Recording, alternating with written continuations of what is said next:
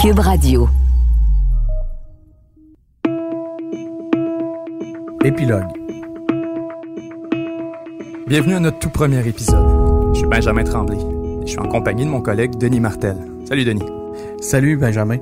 Épilogue pourrait évoquer beaucoup de choses en même temps, mais ça a un sens précis dans le cadre de notre balado. Épilogue, c'est une série qu'on a pensée à manière d'un épilogue. Une série où les acteurs principaux de notre histoire plongent dans leurs souvenirs pour mieux comprendre leur rôle dans leur récit québécois.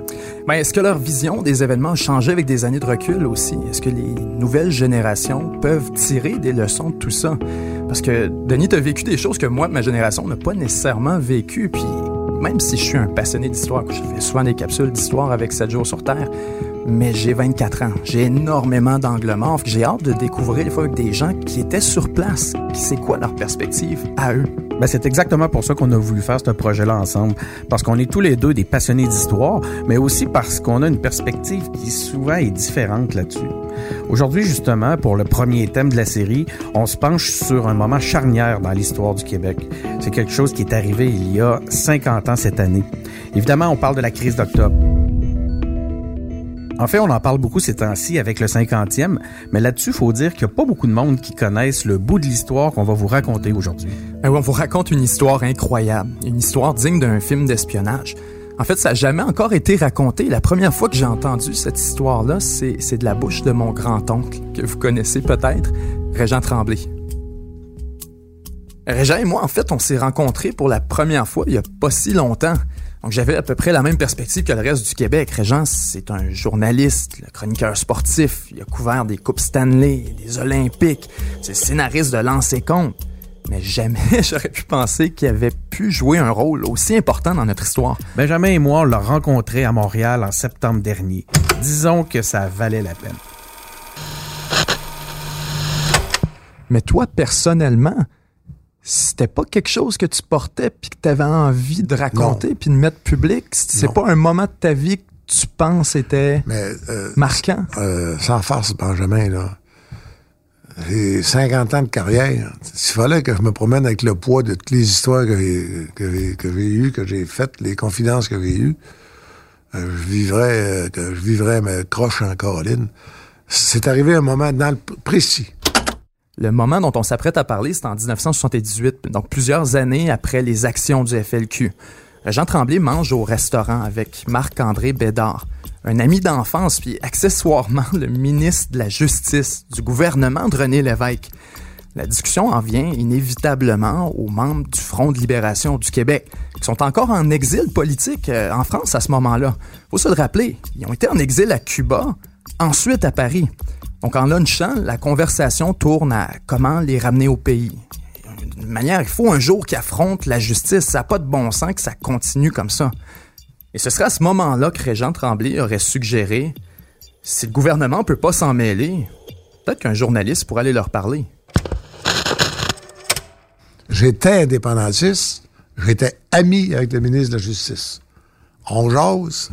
À un moment donné, le flash m'arrive. C'est quoi, Toi, tu peux pas lui parler, mais il n'y a rien qui empêche un journaliste d'aller voir. C'est aussi simple que ça. Aujourd'hui, on vous raconte l'histoire qui aurait permis aux membres du FLQ, exilés en France, de rentrer au pays en 1978. Comment Régent Tremblay, un jeune journaliste ambitieux de 33 ans, aurait selon lui proposé au ministre de la Justice d'aider le gouvernement à entrer en contact avec les felkistes en exil? Et comment Marc-André Bédard, ministre de la Justice du gouvernement de René Lévesque, se rappelle du retour des felkistes en sol québécois? Mais avant de savoir ce qui s'est dit au restaurant entre le ministre de la Justice et le journaliste, il faut savoir certaines choses sur la crise d'octobre 1970 et aussi pourquoi c'était encore un sujet de conversation en 1978.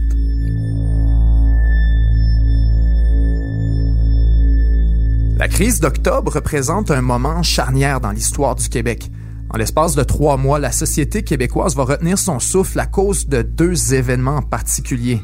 L'enlèvement de James Richard Cross, attaché commercial britannique, et Pierre Laporte, ministre québécois du Travail par le Front de libération du Québec. La mort de Laporte et l'application de la loi sur les mesures de guerre sont encore un souvenir douloureux pour nombreux Québécois, encore en 78. C'est toute une génération qui va être marquée par le climat de suspicion et de tension causé par la loi sur les mesures de guerre adoptée le 15 octobre 70 par Pierre Elliott Trudeau. Suspension des droits civils, arrestation arbitraire, perquisition, pour la première fois en temps de paix dans l'histoire du pays, c'est la suppression des droits et libertés du peuple canadien. La crise prend fin avec l'exil à Cuba d'un premier groupe felkiste et l'arrestation du second groupe. Faut noter que le groupe qui va à Cuba quelques années ira ensuite en France. Le gouvernement français leur donne l'asile politique. On y reviendra plus en détail dans le deuxième épisode. La crise éclate après une décennie de tensions de toutes sortes. L'idéologie de gauche prédomine, comme le socialisme, tandis que la classe ouvrière québécoise prend en main l'amélioration de sa condition face aux anglophones. Le FLQ choisit la violence pour faire valoir ses revendications politiques.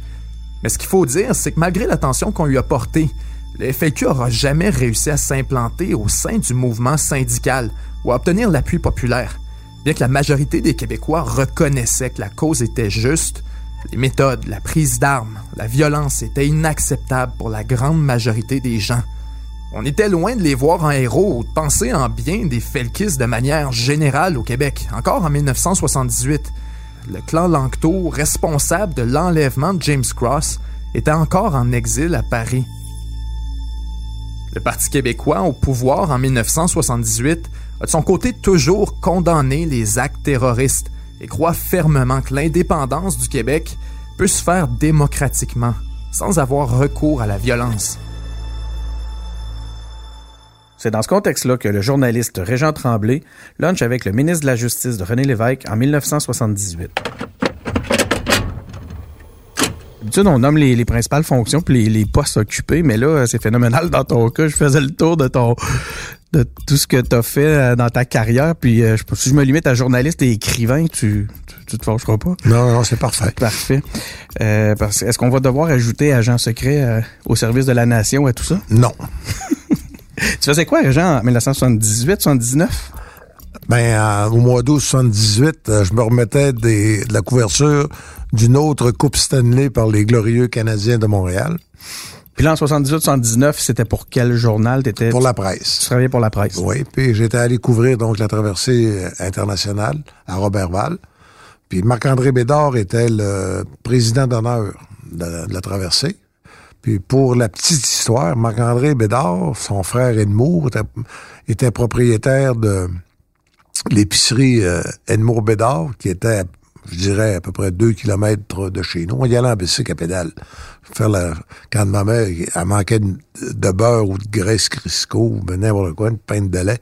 On allait chez Bédard, on faisait marquer, comme on disait. Il est un petit peu plus vieux que toi, quand même, hein? Marc-André. Marc-André. Oui, je pense qu'il avait huit ans de plus que moi. Pour la précision, à ce moment-là, il était déjà au gouvernement péquiste. En, 80, en 78? Il était déjà au gouvernement ben, de René Lévesque. Il était ministre de la Justice.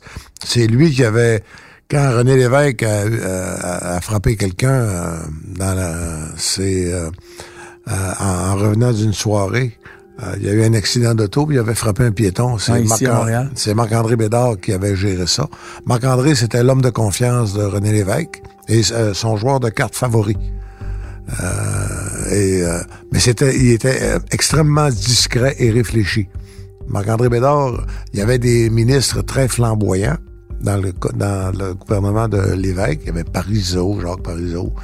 Il y avait euh, Jacques-Yvan Morin, euh, Claude Charon. Je dirais ça, c'était les ministres euh, flamboyants. Et le, le, ministre discret, l'homme de confiance, c'était Marc-André Bédard.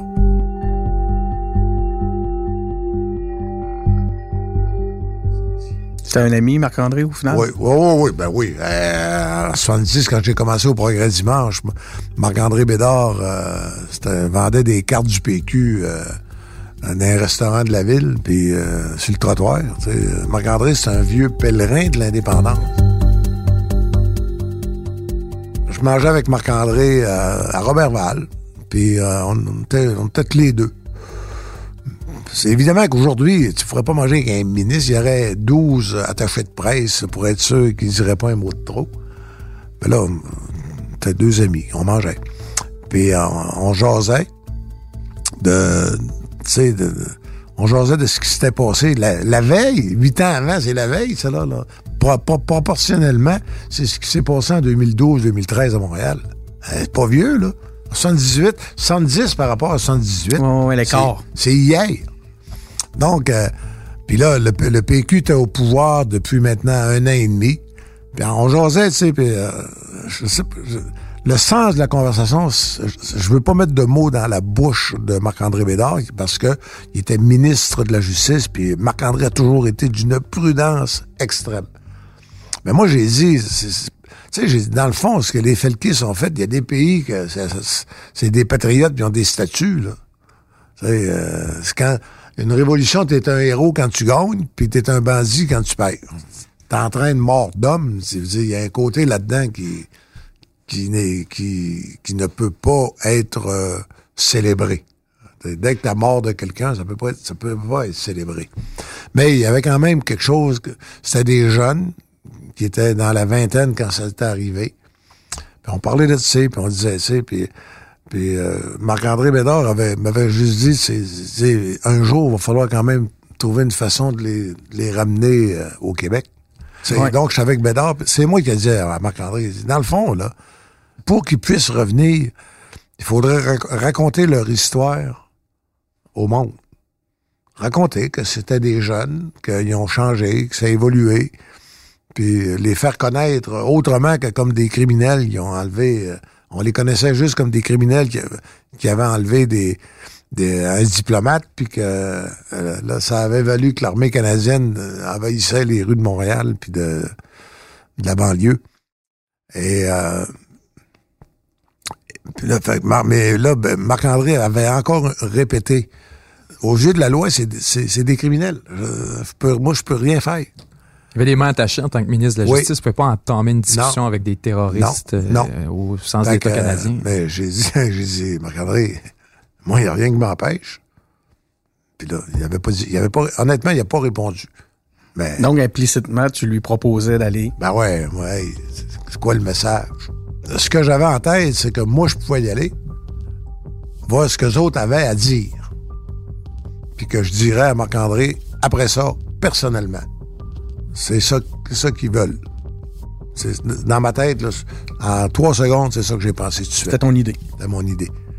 Puis, puis Marc-André, on se connaissait assez. il a compris quand j'ai dit non, mais moi, par exemple, moi, je peux y aller. là, il dit, ben ça, t'es journaliste. Fait que ça arrêtait là. Bon, après ça, c'est drôle, on s'est mis à parler d'autres choses.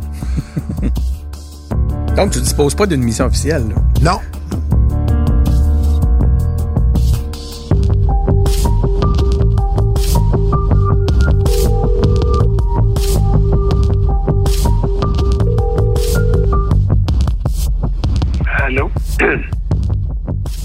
Oui, allô, Monsieur Bédard. Oui, c'est de, Denis Martel à l'appareil. Je suis en compagnie de Benjamin Tremblay, mon co-animateur. On vous remercie d'avoir accepté notre appel. Oui, ça fait plaisir. Mes, mes salutations. Monsieur Bédard, on, vous appelle. J'espère ne pas trop vous décevoir parce que, vous savez, les, les ministres de la Justice, ça dit pas tout. Ah! du, du, du, du secret.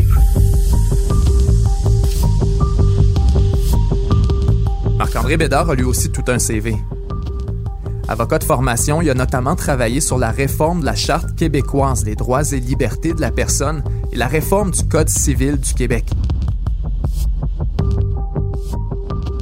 Donc, Monsieur Bédard, vous étiez député de Chicoutimi, vous avez été solliciteur général du Québec, vous avez été vice-premier ministre du Québec, euh, vous avez dans 76 à 84, vous avez été aussi ministre de la Justice du Québec. Oui, je pense que j'ai le record de ce côté-là le record au Canada. Je connais Régent. C'est Tremblay, c'est, c'est, euh, il est de, ma région. Puis euh, c'est un ami que j'apprécie beaucoup. Il, nous a relaté une discussion qu'il aurait eu avec vous, d'ailleurs, pendant un, repas à, Robertval pour euh, dans le cadre de la traversée du lac où vous étiez président d'honneur. Est-ce que vous vous souvenez de cette de ce moment-là? Non, honnêtement, non j'ai eu l'occasion d'avoir des, des échanges avec, euh, par la force des choses, en, termes d'amitié. Maintenant, rien de très spécial par rapport à ce dont nous parlons, là, parce que vous m'aviez évoqué, je crois, avant qu'on fasse l'interview, que qu'il y avait peut-être un mandat qui avait été donné. il vous l'a dit aussi. Moi, j'ai jamais j'ai jamais donné quelque mandat que ce soit. Ça ça, ça, cadre pas euh, avec ce qu'on appelle le rôle de ministre de la Justice. Euh, ce que ne pense pas euh, M. Régent, je pense. Non, Régent, M. Tremblay a jamais, Régent Tremblay a jamais amené ça sous l'aspect directement d'un mandat. Par contre, c'est vraiment une initiative personnelle qui, qui nous a dit que c'est ah, lui... ça, je peux. ça ne me surprend pas du tout parce que on sait jusqu'à quel point on connaît la, la qualité, sa qualité comme journaliste. Moi, je l'ai connu au tout début de sa carrière. Je commençais en même temps ma carrière en politique, là.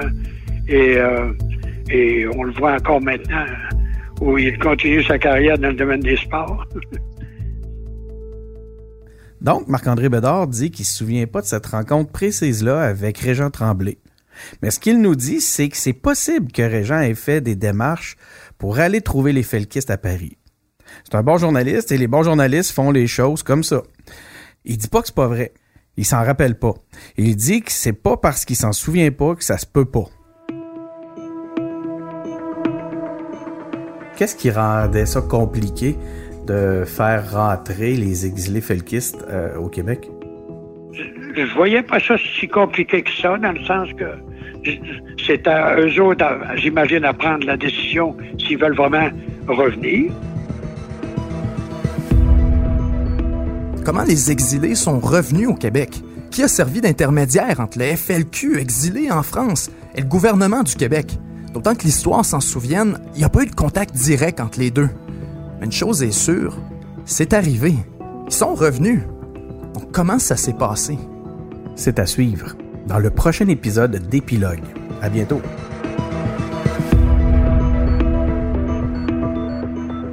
Animation Benjamin Tremblay et moi-même, Denis Martel. Réalisation Anne-Sophie Carpentier. Merci à Joshua Ménard Suarez à la recherche. Une production Cube Radio.